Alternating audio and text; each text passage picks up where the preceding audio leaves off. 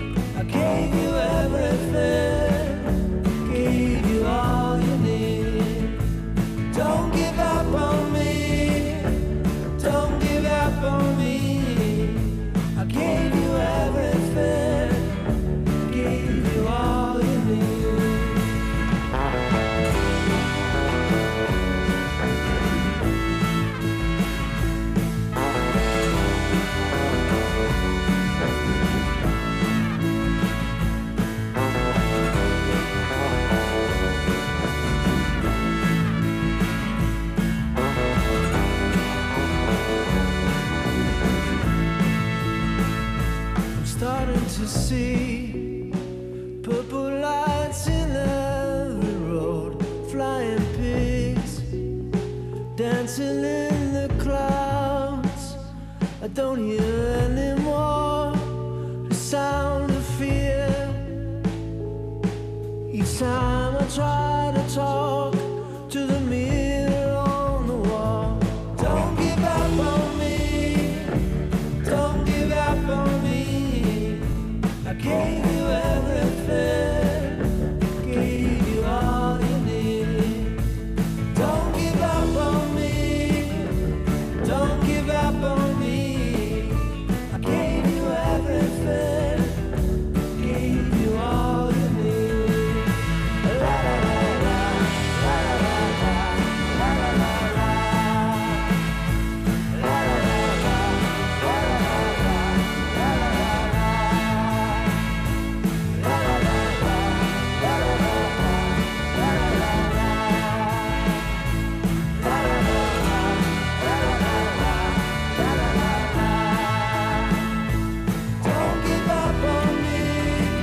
Listos ya en la buena tarde para hablar de los derechos del consumidor con la Unión de, Consumidores de España en Asturias, la UCE. Ana Belén Álvarez, ¿qué tal? Buenas tardes. Hola, muy buenas tardes. Bueno, hablamos hoy, Ana, de las reclamaciones en vuelos, de las reclamaciones cuando hay retrasos, bueno, en fin. Hay muchas cuestiones que se pueden reclamar cuando estamos, bueno, pues eh, a punto de coger un avión y que muchas veces no lo hacemos, bueno, pues por desconocimiento sobre todo. Claro, y sobre todo en las fechas que se aproximan, ¿no? Tenemos próximamente un puente, la época de Navidad, eh, sin duda alguna una de las fechas donde más vamos a viajar o nos vamos a, desplazar y puede ser que tengamos, pues eso, contratados vuelos y nos encontremos con algún cambio o alguna sorpresa. Lo primero, sobre todo, animar desde la Unión de Consumidores a reclamar, porque desde luego con eso juegan todas las compañías aéreas, ¿no? Que no, que no vamos a reclamar. Estamos hablando de que los derechos del consumidor en caso de cancelaciones, en caso de retrasos eh, a partir de la tercera hora, son 250 euros por vuelo, más obviamente si tenemos cualquier otro perjuicio económico y también incluso el, daño moral. Estamos hablando, por tanto, de importes que son, que son considerables y que las compañías aéreas deberían ya de, eh, de abonarlo sin tener que ni siquiera reclamar, ¿no? Bueno, pues ¿con qué juegan las compañías? Con que en la mayoría de los casos obviamente no se está reclamando y por tanto no, no, no se les está apretando para que nos eh, compensen por ese perjuicio causado. Insisto, que existen indemnizaciones que van en función del kilometraje que hayamos recorrido, pero que cualquier retraso, cualquier overbooking, o cancelación tenemos esos derechos que van de 250 euros, 400 o 600 euros por pasajero, ¿eh? Por billete, obviamente en función del kilometraje que eh, hayamos recogido, eh, que vamos a recorrer. Por tanto, que de cara a estas Navidades, si ya tenemos previsión de realizar algún, algún vuelo y se nos retrasa, siempre lo importante que es, si estamos in situ ya en el aeropuerto, tener constancia. Lo bueno es hasta fotos o cualquier otro documento que puede acreditar ese retraso. Sobra decir que si hay un mostrador de la compañía, pedir la hoja de reclamaciones para, aunque sea a la vuelta del viaje, poder reclamar y conservar justificantes de todo. Es decir, si ni siquiera nos dan la asistencia de un bocadillo o de un refresco y tenemos que hacernos o pasar la noche por nuestra cuenta en un hotel, guardar todos esos justificantes, porque eso es un, desde luego que es el perjuicio económico que nos están provocando. O si llego tarde a otro enlace, o si llego tarde a mi destino y estoy perdiendo allí, pues desde pues cualquier evento que haya contratado, esas entradas también las vamos a poder reclamar. Insisto muy mucho que somos muy dados muchas veces, ¿no? A ir dejándolo por tiempo y no y no reclamar. También podemos desde la Unión de Consumidores hacer un tirón de orejas, desde luego, a, eh, a esa, ¿no? Es decir, estamos hablando que hay un organismo que lo que hace es emite certificados eh, de lo que ha pasado realmente con el vuelo que vamos a reclamar, es decir, nos va a certificar si así lo solicitamos eh, pues si es debido a un retraso, a una cancelación y por tanto me va a reconocer que tengo ese derecho a reclamar y lo que tendría que estar resuelto a través de informe en tres meses, pues desde la Unión de Consumidores estamos viendo y hemos detectado que tardan incluso siete u ocho meses en ese informe. Pero que insisto, que lo importante es reclamar, que muchas veces vamos frente a la compañía y la compañía nos casi siempre nos va a alegar causa fuerza mayor porque hubo una avería. Las averías no son fuerza mayor. Fuera de esos casos están obligados a compensarlos. Y si hay que ir a la vía judicial, porque es el único procedimiento para que los, en este caso los jueces, obviamente, condenen a las compañías a eh, indemnizarnos, ya sea, insisto, retraso, cancelación o incluso si nos pierden la maleta. Y ah, la reclamación también es eh, proporcional al eh, perjuicio causado, es decir, Mm, ponías varios casos, ¿no? Varios ah, mm, casos potenciales. Bueno, puedo perder el siguiente avión, por tanto no llegar a destino. Ahora, claro, puedo estar no llegando a destino de unas vacaciones, que bueno, es un perjuicio suficiente, pero también podría ser no llegar a trabajar el primer día de trabajo y, ah, en fin, pues eh, incurrir en una falta laboral de la que a lo mejor pueda tener unas consecuencias, en fin, graves o muy graves. Claro, estamos hablando que una cosa son las compensaciones que vienen establecidas y reconocidas según el kilometraje de 250, 400 o 200 euros. Está el perjuicio económico, como bien dices, pues es eso. Eh, no es lo mismo que me pase ese retraso, esa cancelación cuando voy a disfrutar de mis vacaciones y tenía una excursión o tengo una noche de hotel y la he perdido, obviamente acreditando el importe de, ese perjuicio económico lo voy a poder reclamar en esa vía en esa vía judicial o a la vuelta, ¿no? También que lleguemos tarde. Si podemos acreditar, obviamente, que no hemos llegado a tiempo para reincorporarme en el trabajo, desde luego todo eso lo voy, lo voy a reclamar. Y lo, pero insisto que lo importante siempre es tener documentación que acredite eso. Como bien dice, si es a la ida, pues un justificante de lo que he perdido. Si es a la vuelta, pues que me acredite en este caso en la empresa o el lugar donde trabajo, el que no me he podido incorporar en el tiempo y en, en la hora que lo tenía que hacer. Eso sería todo un perjuicio económico, a lo que hay que sumar, y ahí sí que es verdad que por parte de los jueces, desde luego, están reconociendo lo que es el daño moral, es decir, no solamente el perjuicio económico, que ya es bastante, sino que además un daño moral, pues por haber perdido las vacaciones que he tenido en todo el año, o por ejemplo, pues porque ahora cuando llega la época de, Navidad no llegará a tiempo, ¿no? A en esas fechas. Insisto que lo que tenemos que hacer es que aunque lleve tiempo, que no lleva tanto, pues eh, reclamar a las compañías porque solamente si les cuesta realmente el dinero, solamente si conseguimos esas sentencias y por tanto eh, que les obliguen los jueces a, indemnizarnos es cuando intentaremos conseguir algo, ¿no?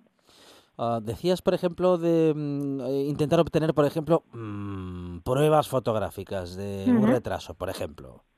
¿Qué, ¿Qué, idea nos puedes dar de cómo, de, qué imagen captar para que podamos probar luego que tuvimos un retraso de una hora, de dos, de tres? Claro, ahí es verdad que muchas veces eh, se complica, ¿no? E, esa prueba. Lo que está claro es que yo voy a tener una tarjeta de embarque con una hora para, para subir al avión y eh, eh, la mayoría de las quejas empiezan porque las compañías obviamente no te van dar no te dan una información detallada no eh, en el momento que la solicitemos pues si en los paneles aparece que el vuelo está cancelado pues una foto a ese panel. Pero que desde luego lo importante es si hay un mostrador abierto de esa compañía ir a ese mostrador y pedir allí la, la, la hoja de, de, reclamaciones. Si no también lo podemos hacer a la, a la vuelta eh, de lo que se trata es obviamente de poder demostrar que hay ese retraso. Eh, en el momento que yo te sepa eh, que he llegado con ese retraso superior a las tres horas, también es cuando a partir de ahí voy a poder reclamar esa cancelación, es cuando también me puedo dirigir a esa y pedir el informe correspondiente y todo aquello que no sea una cancelación, un retraso por fuerza mayor, como puede ser, por ejemplo, un, temporal, que obviamente eso no se puede evitar, pero no vale que nos aleguen, que es en la mayoría de los casos lo que siempre nos alegan, que es una avería técnica. Bueno, pues no. En ese caso, desde luego, las averías técnicas no se entienden por sentencia como fuerza mayor y estarían obligadas igualmente las compañías a compensarnos. Uh, Ana Belén, ¿hay importes um, preestablecidos uh, para retrasos, para pérdidas de aviones? Es decir, ¿hay un importe mínimo o básico que las compañías están obligadas a reconocer o es eh, todo parte de, vamos a decir, que de una negociación? No, los importes van siempre según los kilómetros georreferenciados, no es lo mismo que los kilómetros terrestres, son bastante aproximados y va en función obviamente de cuál es el trayecto y cuál es el recorrido que hagamos en el avión. Por eso los vuelos, por ejemplo, internos son los 250 euros, pasaría luego a los 400 y a los 600. Esas son compensaciones que vienen establecidas por la normativa, que claro, lo, lo, lo ideal sería que las compañías, en el momento que se detectara que van a llegar eh, con el retraso, y van a llegar o nos lo van a cancelar, pues de forma automática nos ingresarán ese dinero. Eso sería lo ideal. A partir de ahí, el perjuicio económico obviamente es el que cada uno pueda acreditar y por tanto el que cada uno pueda sufrir y luego en relación al daño moral lo mismo, ¿no? Dependiendo de, de cada caso, ahí se viene determinado. ¿Qué ocurre? Que ni la, ni la que viene reglamentaria es apagada voluntariamente por, por las compañías y mucho menos el perjuicio económico y ya no digo nada del daño moral. Por eso eh, todo esto hay que reclamarlo en la vía judicial, pero uh que es una vía, todo aquello que no te supere los 2.000 euros no necesitas abogado y procurador. Animo a todos los oyentes que estén afectados o hayan estado afectados, porque hay plazo más que de sobra para, para reclamar, a que se pasen por nuestras oficinas para darles toda esa información. Insisto, solamente ese perjuicio económico, esa compensación y esos daños morales se puede conseguir a través de una sentencia que obliga a la compañía a indemnizarnos. Bueno, eh, son los derechos del consumidor que repasamos cada semana en esta buena tarde con la Unión de Consumidores de España en Asturias. Lo hicimos como siempre con Ana Belén Álvarez. Ana, muchísimas gracias y bueno, siempre repasamos cada vez que toca, eh, bueno, acercarnos a un periodo vacacional, a unas, eh, en fin, a un puente, porque es cuando más utilizamos los aviones y también suele ser cuando más problemas de estos hay. ¿Será por la subida del volumen de, de usuarios? O en fin, porque, o porque siempre se da de esta forma, ¿no? Sí, seguramente todo influye, ¿no? Eh, pero lo que tenemos que tener claro es que, vamos, que podemos reclamar y que merece muy mucho la pena reclamar y conseguir la compensación a la que tengamos derecho. Ana Belén Álvarez de UC Asturias. Ana Belén, gracias. Un saludo. Igualmente. Hasta luego.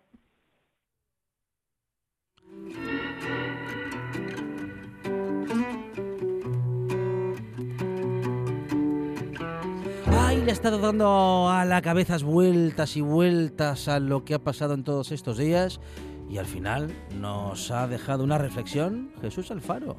Desde el bloqueo, desde el desencuentro, al diálogo, al pacto, al gobierno. Tras muchos meses de incertidumbre y de discusiones y muchos ruidos, mentiras, descalificaciones e incluso violencia en algunos partes de nuestra sociedad, hemos llegado a un punto importantísimo. Hay que dar pasos para gobernar este país. Este país no puede estar paralizado. Es una sociedad, lo han demostrado los ciudadanos, plural, donde unos han votado a la izquierda, otros al centro, otros a la derecha. Pero todos, o casi todos, quieren el bien común. El preacuerdo entre los dos principales partidos políticos de la izquierda, el Partido Socialista y Unidas Podemos, ha abierto una nueva oportunidad. Esta sí que será histórica para avanzar en la gobernación del país. Pero es solo el primer paso. El diálogo, las cesiones de unos y de otros para lograr acuerdos de investidura primero, de gobernabilidad después, nos llevarán a alcanzar el gobierno necesario en España. Fuerzas políticas heterogéneas y responsables han de trabajar con toda franqueza, mediante el diálogo democrático, con el Partido Socialista y con Unidos Podemos, para coadyuvar a tener un gobierno estable, firme y que aborde los problemas que se nos presentan y que, sobre todo, se nos avecinan en esta Europa compleja y difícil. Ahora en RPA puedes rebobinar cuando quieras. Rebobinar cuando quieras. Accede a www.rtpa.es y disfruta del servicio a la carta de RPA.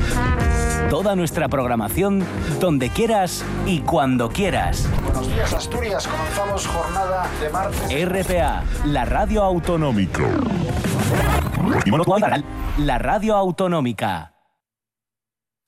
Una de vinilos al ajillo, dos de micros al cabrales, tres de cables afogados. Oído cocina. Carlos Novoa se cuela en las mejores cocinas del país Astur. De lunes a jueves, de 9 a 9 y media de la noche, en RPA. Oído Cocina con Carlos Novoa.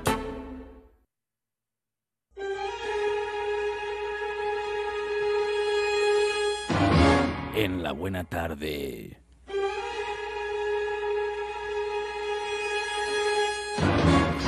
Somos legales.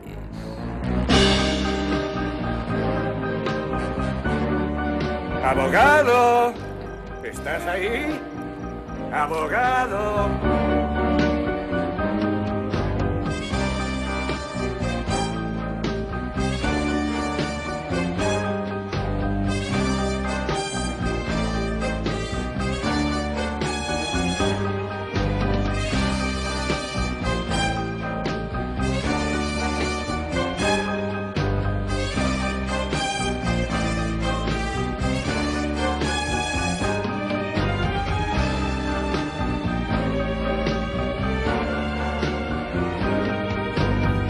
Estamos en comunicación con nuestro abogado de guardia Borja Álvarez, al que podemos encontrar en borjaabogados.es y en la calle Covadonga número 5 de Oviedo. Pero ahora no le piquen a la puerta que está hablando con nosotros. Borja, ¿qué tal? Buenas tardes. Sí, ahora por favor que, me, que, que, que esperen un poquito porque claro, si no luego suenan en antena y Sí. queda esto fatal. ¿no? Hombre, tampoco poco. pasa, no, tampoco pasa nada si pica ni se escucha, porque para eso es la radio en directo. Le, le- le- le gritamos incluso desde aquí, voy, y ya está, que esperen un momentín. ¿eh? Bueno, vale, vale, vale. No, no, yo así ya me quedo más tranquilo. Bueno, pero no obstante, eh, avisando como acabamos de hacerlo, ahora ya verás que no, no hay nadie que te pique. Que no toca nadie el timbre. Bueno, he de decir que Sí. generalmente no toca nadie el timbre pues, Claro. a deshora porque normalmente trabajo con hora pre- con hora eh, concedida Con previa. cita ¿eh? Previa, yo- cita previa, cita sí. previa, yo no, no por- porque hay que organizar, porque necesitas un tiempo con los clientes y yo creo que un respeto para los clientes es no hacerlos esperar nunca, cumplir siempre los horarios que uno tiene con ellos, porque el tiempo de todos es muy valioso como para que nadie lo pierda. Y hablamos justamente, Borja, bueno, de, lo valioso de algunas sentencias, también de lo sorprendente, dependiendo del caso, en cualquiera de esos casos, eh, siempre es interesante comentarlas porque, en fin, co- podemos comprender las- los argumentos jurídicos, que a veces eh, no entendemos, que otras veces nos sorprende, pero que en cualquier caso siempre es interesante escuchar de la voz de quien está en esto de la justicia y en este lenguaje judicial, eh, bueno, que está cerquita de ello, que está empapado con estos asuntos. Y hoy hablamos de una sentencia en la que un padre deberá mantener a su hija, eh, bueno, mantener a su hija, bueno, en fin, eh, de 27 años, pero digo, Continuar. bueno, eh, sí, co- continuar, Continuar con... pagando la pensión de Eh, alimentos Eso es, eso es. durante, bueno, tiene ahora 27 la chica, pues decreta año y medio más hasta los 28 y medio, casi 29 años. Tendrá la chica y seguirá aún recibiendo la pensión de alimentos de- del padre. Eh, esta es una de las preguntas que más nos suelen hacer a los abogados. Siempre y, y por eso me parece muy interesante esta esta sentencia, porque esta es una, una pregunta que nos hacen siempre a los abogados y sobre todo los que somos especialistas en familia, eh, se nos hace mucho. ¿Hasta qué edad tengo que seguir pagando la pensión de alimentos? Y resulta que, que en, en, en, derecho pocas cosas son absolutas, aunque cada día se pretende más que lo sean, pero pocas cosas lo son. Y en derecho de familia eh, yo creo que casi ninguna lo es y nuestros oyentes van a entender fácilmente por qué. Y luego cuando comentemos esta sentencia pues mm, ya va a ser el ejemplo práctico, ¿no? Cada familia es un mundo. Mi familia no es igual que tu familia y tu familia no es igual que la familia de, de cualquier otra persona que pase por ahí.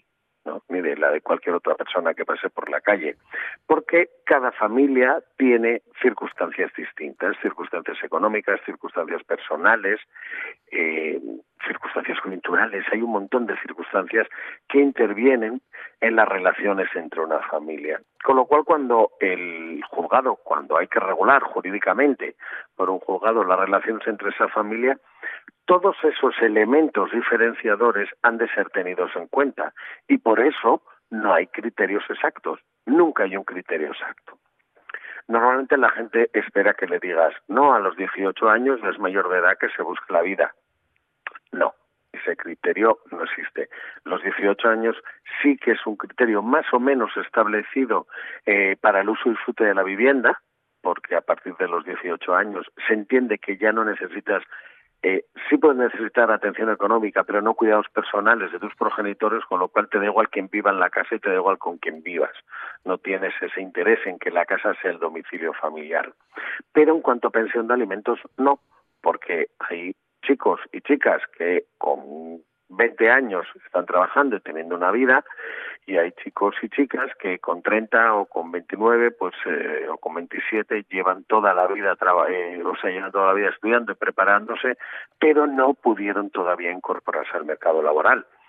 Tengamos en cuenta que una una persona eh, acaba acabaría una carrera con 21 22 años eh, ponle dos de máster 23 24 ponte otro en busca de empleo 25 y ponte que se pone a preparar unas oposiciones 27 28 las oposiciones no salen ¿entiendes? Hay, hay diferentes circunstancias y la obligación de los padres siempre es mantener a sus hijos siempre eh, estén divorciados o no estén divorciados, hay una obligación legal de mantener, de prestar alimentos. Ojo, no comprarles el móvil de última generación, pero sí prestarles alimentos, que tengan una casa, que tengan una que y que puedan comer, ¿no? Y que se puedan vestir.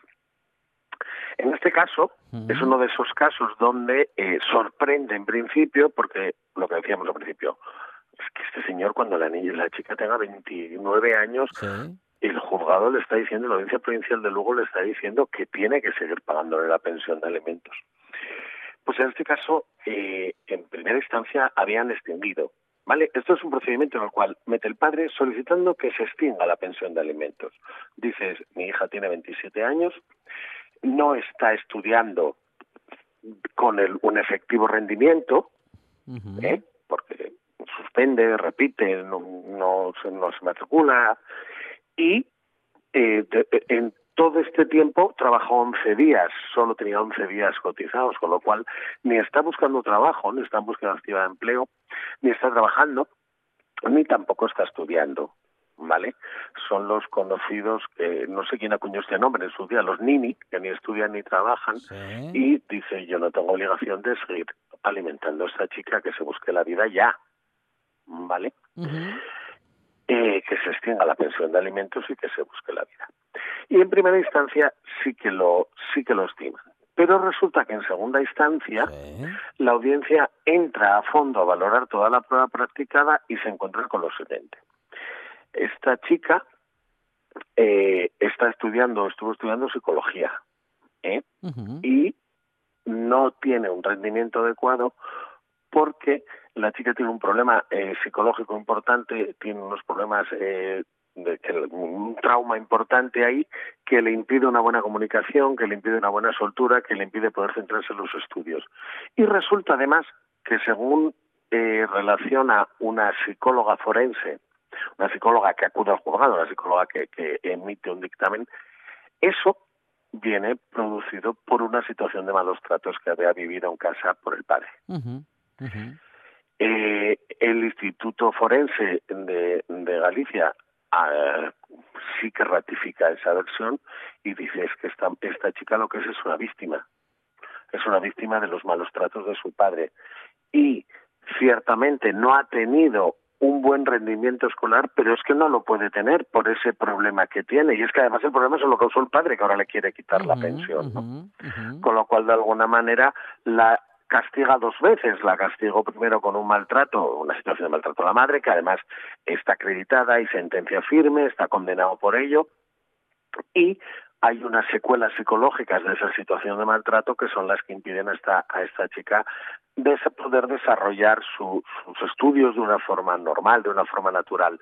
Y por como tiene más problemas, el juzgado decide, la audiencia decide no extinguir la pensión, pero sí que es cierto que tampoco la prórroga indefinidamente. Dice, bueno, a ver, tienes problemas, te, te vamos a dar año, año y pico más, año y medio más, me parece que establece, eh, 18 meses más de pensión.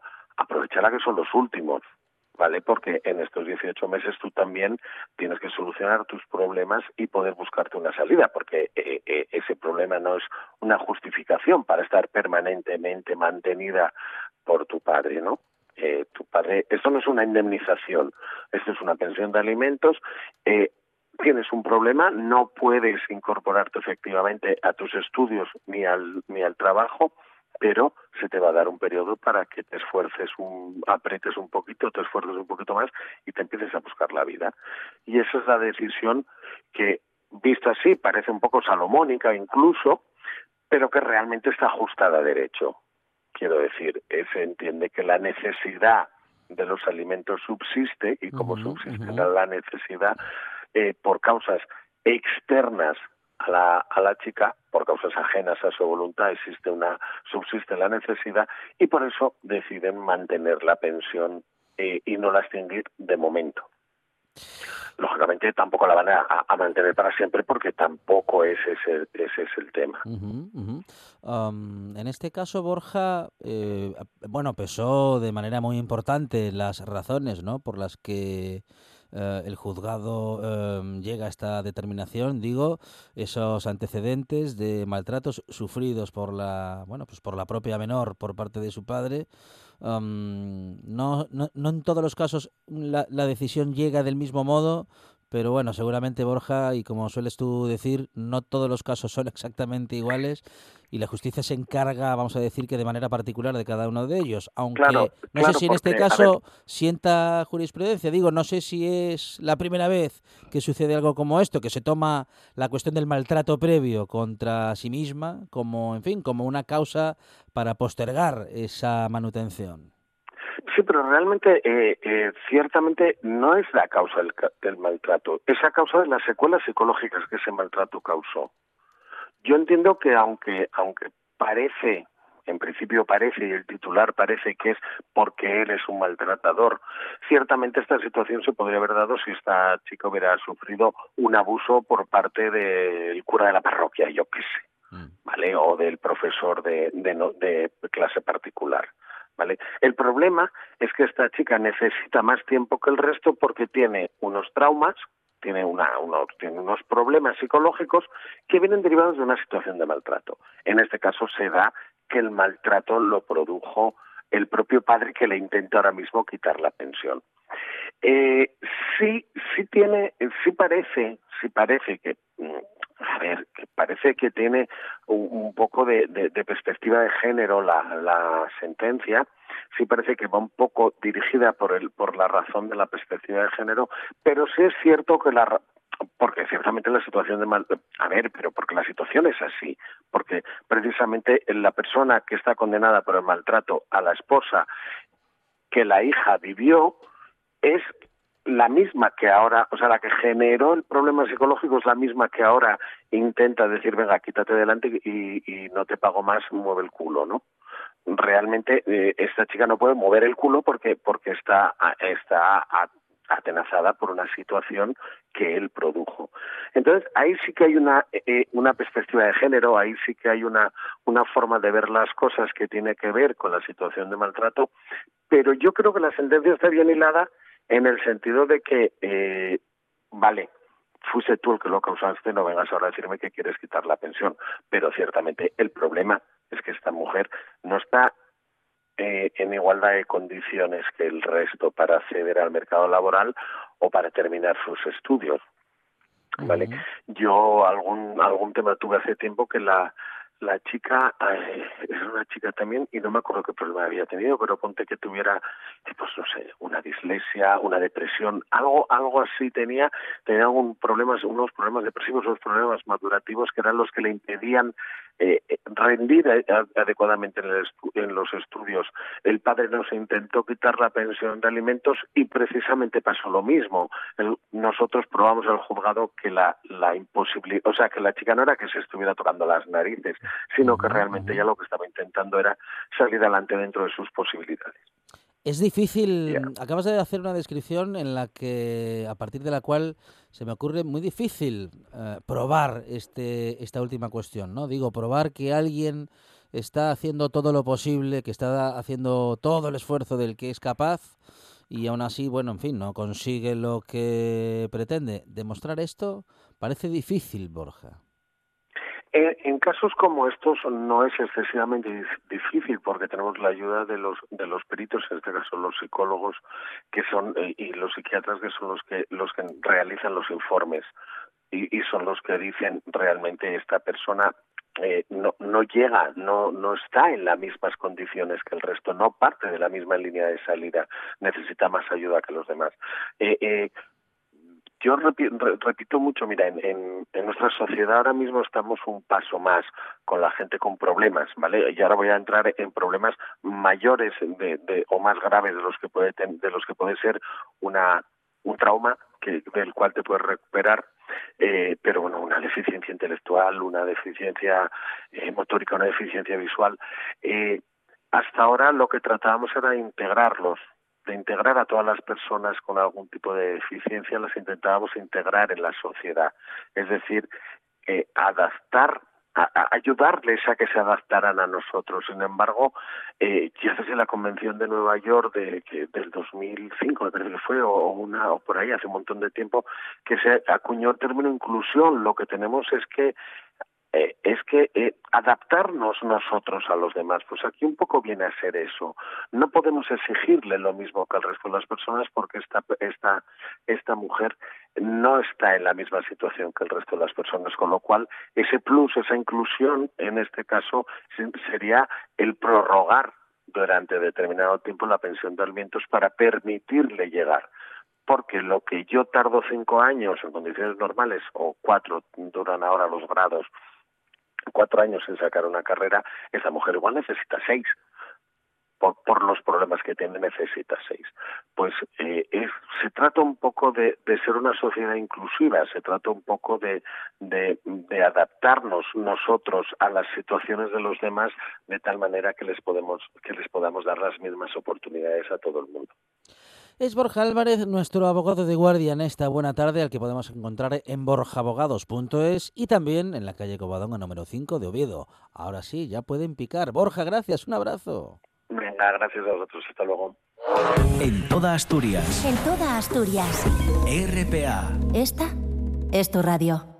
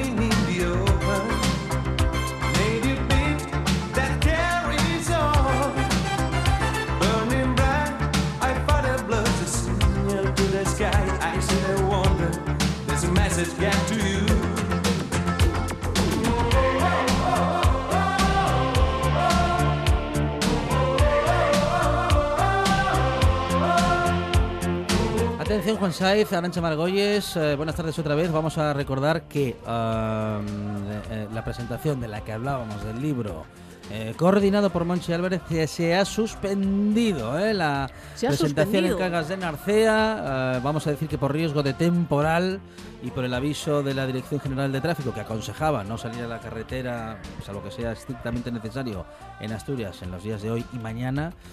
bueno, se esperan fuertes lluvias y nevadas en la zona de Cangas de Narcea, por lo que no era mm, conveniente, ¿eh? Mm, bueno, en fin, eh, seguir adelante con la presentación, por lo que se ha suspendido, del modo que ah, moradores de Cangas de Narcea que teníais pensado ir a la eh, presentación de Yo Soy de Kini, va a haber que dejarlo para la próxima, porque esta vez no será de la partida.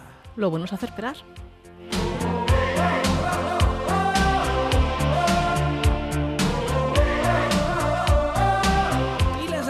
Redes sociales eh, dicen y hablan cosas como esta, Arancha Margolles. Empezamos por Facebook. El Mundo Today. Felipe VI vuelve asombrado de Cuba, insistiendo en que allí se toman el trabajo de otra manera. Ha decidido que a partir de ahora se tomará la vida de manera más relajada. Sí. Ha pasado unos días en Cuba con su familia, que no en familia, que no es lo mismo, y dice, insiste, que allí se toman el trabajo de otra manera. Mm, ¿Recuerdan aquel anuncio de me está Me estresando? está estresando. No todo en la vida es el trabajo, Mm. les ha dicho el rey totalmente convencido. Allí van a otro ritmo, tienen menos preocupaciones. Claro. Uno se da cuenta de que no puede vivir solo para el trabajo porque luego te pierdes las cosas realmente importantes. Eso es. Hace bien. Qué bien. Hace Qué bien, bien. que reflexione tan profundamente su majestad, eh, que en este caso ha estado en Cuba. Lo que sucede conviene. Ay. Y Ahí hay sí que sabe vivir. más, eh, bueno, iba a decir que informaciones, y hay más publicaciones en las redes sociales. En Facebook, ta- concretamente en Hay Noticia, descubre que su marido es cura porque escapaba cada domingo para ir a misa. Tenía un secreto guardado. Sí. Una mujer de 52 años de edad ha denunciado a su marido de 54, con el que llevaba un total de 30 años de casados, tras haber descubierto que en realidad su marido era cura de la parroquia de Nuestra Señora de la Salud del pueblo vallisoletano de Navío de los Qué Condes. guardado se lo tenía, ¿eh? En casa nunca habíamos sido creyentes. Sin embargo, él desaparecía los domingos por la mañana para ir a misa cuando me decía que estaba por ahí con los amigos, tomando algo. Todavía no me lo creo del todo. Tenemos tres hijos juntos. Vaya, por Dios, pero Pero bueno, las mentiras suelen ser al revés. pero bueno, Pater. Eh, suelen ser al revés. Quiero decir, la mentira suele de ser Me voy que a misa. va a misa y que en realidad va al bar. Claro. No al revés. Claro, pues hay gente para todo. Pues nada, por una vez mm, mintió cuando no hacía falta. Seguimos en Hay Noticia. O bueno, o igual sí. Bueno, claro, a ver, Igual según sí, cómo se mire, igual sí. Fonseca, según cómo se mire. Y hay más informaciones. Seguimos en Hay Noticia. El sindicato de estudiantes convoca una huelga hasta que vuelva Fornite. No puede ser. ¿Cómo? ¿Qué? ¿Se cayó? Desde que el pasado domingo un Sí. enorme agujero negro engulliera la famosa Ah, isla de Fornite, Sí, sí, sí. ningún usuario puede iniciar una partida en el juego. Muchas son las teorías que dicen que la nueva temporada de Fornite empezará el día 18, quedan cuatro días, pero no hay ninguna confirmación oficial de que esto sea así. Es por este motivo que el Sindicato Estudiantil Español ha decidido convocar una huelga indefinida para que todos los estudiantes de enseñanza secundaria, hasta que el juego desarrollado por la compañía Epic Games vuelva a ser funcional. No hay derecho a que nos tengan así. Por eso vemos necesario acudir a la huelga hasta que Fornite se restaure. Porque hay cosas eh, importantes, ¿eh? También están los estudios, pero el Pero, fornite es ver, el fornite. Hay que tener prioridades, Sí, Fonseca, hay pero que bueno, tener dígalo, prioridades. dígalo bien, Arancha, es Fortnite. Fortnite. Fortnite. Ah, yo es que yo soy de las que leen Buster Keaton. Juan Crawford. Claro. Y, um, ¿Y hay más informaciones? Tenemos también Twitter. Dominado, domicilio, dominar, todo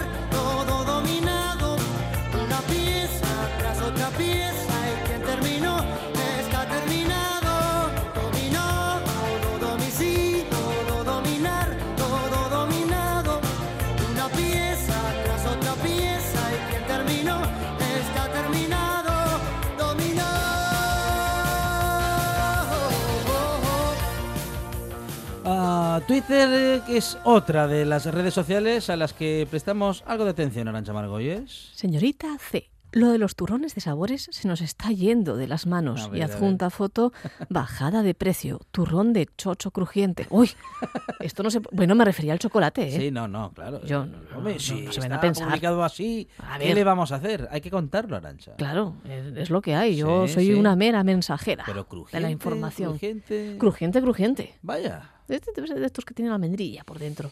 Claro. el que el turrón. El turrón. Ah. claro, claro, claro. Que, ay, que se pensaba, ay, por ay, favor. ay. Y hay más informaciones. En Francia se dice, lo siento, pero voy a llegar 20 o 30 minutos tarde. En Alemania, lo siento, pero voy a llegar 20 o 30 minutos tarde. En Italia, lo siento, pero voy a llegar 20 o 30 minutos tarde. En España, estoy llegando. Esto lo utilizo yo mucho, ¿eh? Estoy llegando cuando ya van 10 o 15 minutos de retraso. Estoy saliendo de casa, Eh, cuando sí, quedan unos no, 20. eh, Acabo de salir de la ducha estoy- y en realidad estoy estás desvistiéndote. Estoy buscando para aparcar. A ver, mentiras Sí, piadosas no, que realmente... Y puede ser incluso cierto, ¿eh? que estamos buscando Claro. para aparcar. Eso lo dicen mucho con los invitados cuando llegan Sí, a la buena tarde, ¿eh? Todos tienen que Sí, buscar sí, sí, sí. aparcamiento. Ujú. No tiene nada que ver que tengamos dos cafeterías cerca. Nada, No, nada. no, no, no, por Ni- favor. Ni muchos talleres mecánicos, No. ni nada. No, no, no, es para nada. Para nada. ¿Y hay más informaciones? Y lo último de Twitter es viral. Un vídeo con un curioso perrito. Un perro que nació con la cola en su cabeza Sí. es toda una estrella en las redes sociales, tras haber sido rescatado en la calle.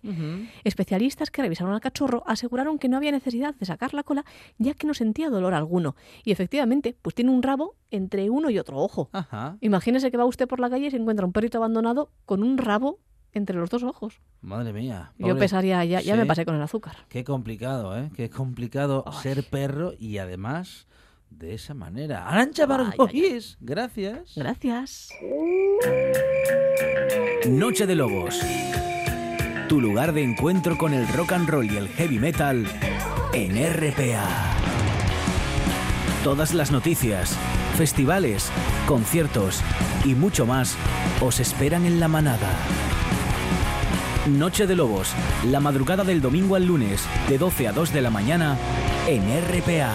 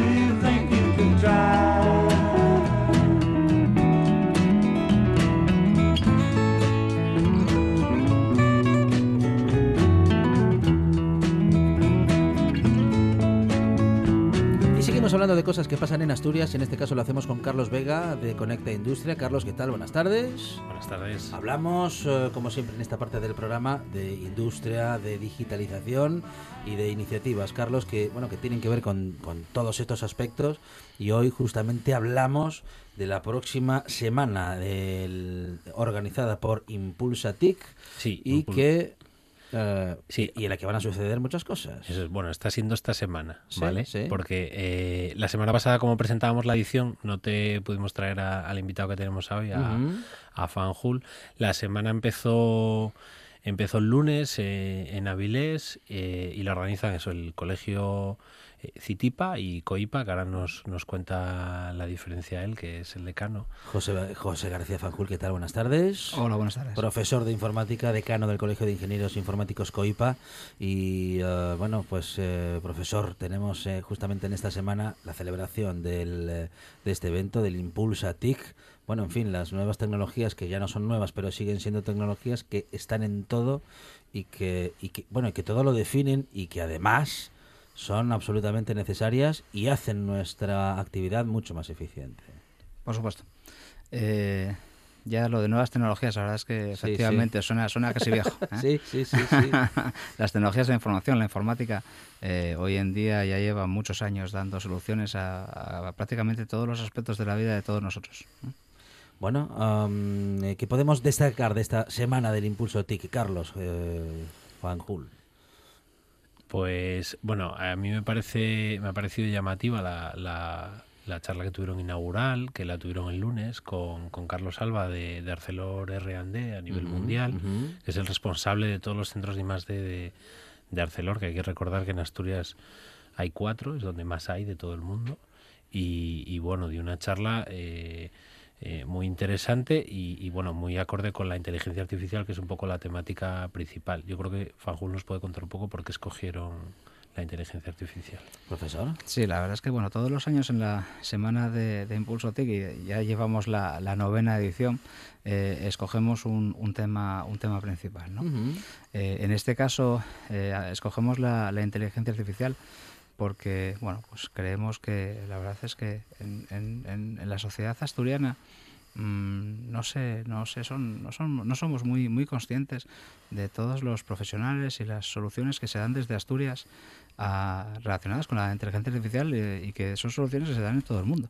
Eh, comentaba Carlos y hablaba de Carlos Alba, ¿no? Carlos Alba es un gen- ingeniero eh, asturiano, ingeniero de informática asturiano, fue alumno mío en su momento, vale, hace ya unos cuantos años.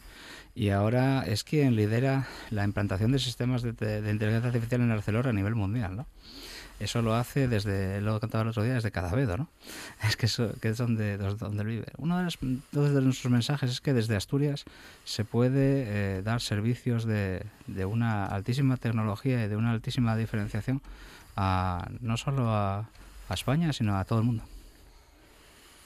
Además es que la tecnología ahora mismo da titulares positivos. Eh, en Avilés la mayor empresa, la que más empleo da, Ujú. es una tecnológica que es de XC, que esta mañana tuvimos a, al, CEO, al CTO, que es el responsable técnico, vamos a decirlo así, del sur de Europa de esta multinacional, lo tuvimos en, en Impulso TIC. Y, y luego a nivel global de toda España somos la tercera comunidad en empleos de, eh, en tecnología. O sea, ahí estamos en el podio. Ahí realmente sí, sí somos poderosos.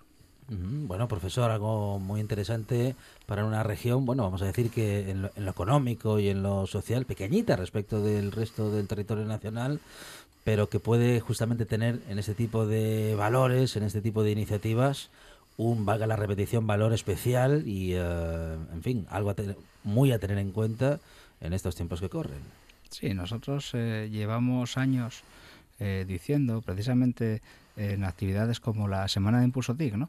Llevamos años repitiendo que desde Asturias eh, se puede se puede hacer eh, un, trabajo excelente en cuanto en cuanto a, impulsar a que las tecnologías de información impulsen la, riqueza en Asturias porque hay muchísimas empresas asturianas que dan servicios de, eh, de tecnologías de información a todo el mundo, porque hay eh, interés de empresas multinacionales en implantarse en Asturias y porque, pues, por, por poner un par de datos que comentaba el otro día en la inauguración, tenemos dos eh, centros en la universidad que, que dan, eh, digamos, titulaciones relacionadas con la ingeniería informática, en Gijón y en Oviedo. Eh, tenemos un centro de inteligencia artificial en la universidad desde el año 1986 que se lleva trabajando en Asturias. Ahí sí que eran nuevas tecnologías. Bueno, y, y la verdad es que en ese sentido yo estoy convencido de que una de, los, eh, de, de las cosas a lo mejor que, no- que nos faltan en Asturias es creérnoslo y que desde los eh, bueno desde los puestos digamos eh, de toma de decisión, desde los gobiernos de diferente, ¿no? tanto autonómicos como locales, crean realmente que las tecnologías de la información pueden ser un motor para, para Asturias. Bueno, un motor, eh, Carlos, eh, que comentamos y que comentáis y siempre incluís en eh, Conecta Industria, en vuestras publicaciones, porque, bueno, en fin, la digitalización y todo lo que tiene que ver con el mundo de la informática en las empresas es vuestra es una de vuestras ocupaciones principales. Sí, además para las empresas ya no existe opción. Eh, la empresa que no se digitalice posiblemente desaparecerá. Eso ya es una, una realidad. Entonces, bueno, la mayoría de las empresas lo van asumiendo, pero todavía hace falta seguir haciendo, haciendo hincapié. Bueno, ah, profesor, se habla de todo lo que tiene que ver con el mundo de la informática y de los eh, trabajos subyacentes y de las iniciativas, eh, en fin, que en torno a esta actividad pueden surgir. Se habla de muchas de ellas como de los trabajos del futuro. En fin, me parece que sí, son los trabajos del futuro, pero ya son trabajos del presente y que en el futuro seguirán desarrollándose en todo caso. Sí, eh, efectivamente son los trabajos del presente. La mayor parte de nosotros trabajamos eh, de forma directa o indirecta rodeados de tecnologías de información y de informática. Pero no solo eso, sino que hay estudios de la Unión Europea en la que dice que de aquí a muy, muy poquitos años ya, eh, yo creo que no sé, no recuerdo si el horizonte era el, el 2000, eh, el 2030, eh, un porcentaje amplísimo de todos los eh, puestos de trabajo van a requerir un, eh, un conocimiento y, un- y un- y tener unas competencias digitales eh, bueno pues pues muy importantes ¿no? de hecho se hablaba de que incluso el eh, 40% cuaren- no sé, ahora mismo no, no, prefiero no, no, no, no dar la cifra porque no la recuerdo de, de memoria pero sí que un porcentaje muy amplio de todos los eh, puestos de trabajo van a requerir estas competencias y que puede haber muchas eh, personas que, que requieran, digamos, formarse, ¿no? Y entonces llegar a, para llegar a comprender bien eh, cómo funciona la informática y cómo afecta, digamos, a su a su empleo. Una formación primordial a día de hoy, profesor, mm, y que como decimos es la actividad del presente. Cuando se dice que son los trabajos del futuro, posiblemente estamos pensando en que la mayor parte de los trabajos estarán relacionados con la tecnología. Bueno, eh, iba a decir si no lo están ya, bueno, no lo están ya, no al menos todos, pero en el futuro la mayoría sí que lo estarán, de modo que estar capacitados en este ámbito, en todo caso, nos dará herramientas para, como mínimo, ampliar nuestras posibilidades laborales. Es fundamental, lo están entendiendo todos los países y en todos los países están implantando, eh, digamos, bueno, so- bien, o sea, o bien asignaturas o bien contenidos a los niños desde edades muy, muy tempranas eh, relacionadas con la informática y con el pensamiento computacional. Eso es algo que la verdad es que echamos de menos en España y también en Asturias y creemos que en ese sentido eh, yo creo que ya vamos con retraso. No voy a decir que hayamos perdido el tren completamente, pero desde luego en España vamos con retraso en ese sentido. Carlos, um, el profesor nos pone en alerta ¿eh? de que vamos con cierto retraso en, eh, bueno, en según qué cuestiones. Hay que prestar atención, pero bueno, Conecta Industria nos mantiene informados al respecto y, y si nos escuchan, seguro que nuestros oyentes no pierden coma sobre este asunto. Sí, yo creo que eh, yo creo que hay que hacer mucha mucho hincapié en la educación, como bien decía el, el doctor Fanjul, eh, es doctor, ¿no? Si no me equivoco, es profesor doctor. Eh, y como él bien decía, la educación en edades tempranas, eh, el desarrollo del pensamiento computacional, igual que hace años estaba la moda de que todos teníamos que empezar estudiando inglés cuando fuéramos unos enanos, pues ahora debería estar la moda de que todos deberían de- deberíamos de estudiar o por lo menos aprender eh, esos primeros pasos de cara a poder aprender a programar.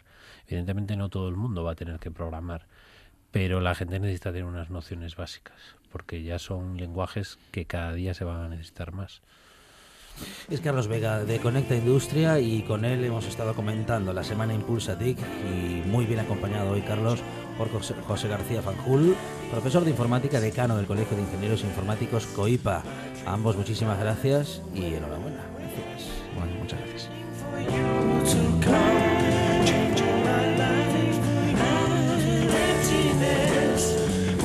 Son nuevas tecnologías ni es algo tecnológicamente muy complicado, son las noticias ¿eh? que ya están preparadas por todo el equipo informativo de RPA.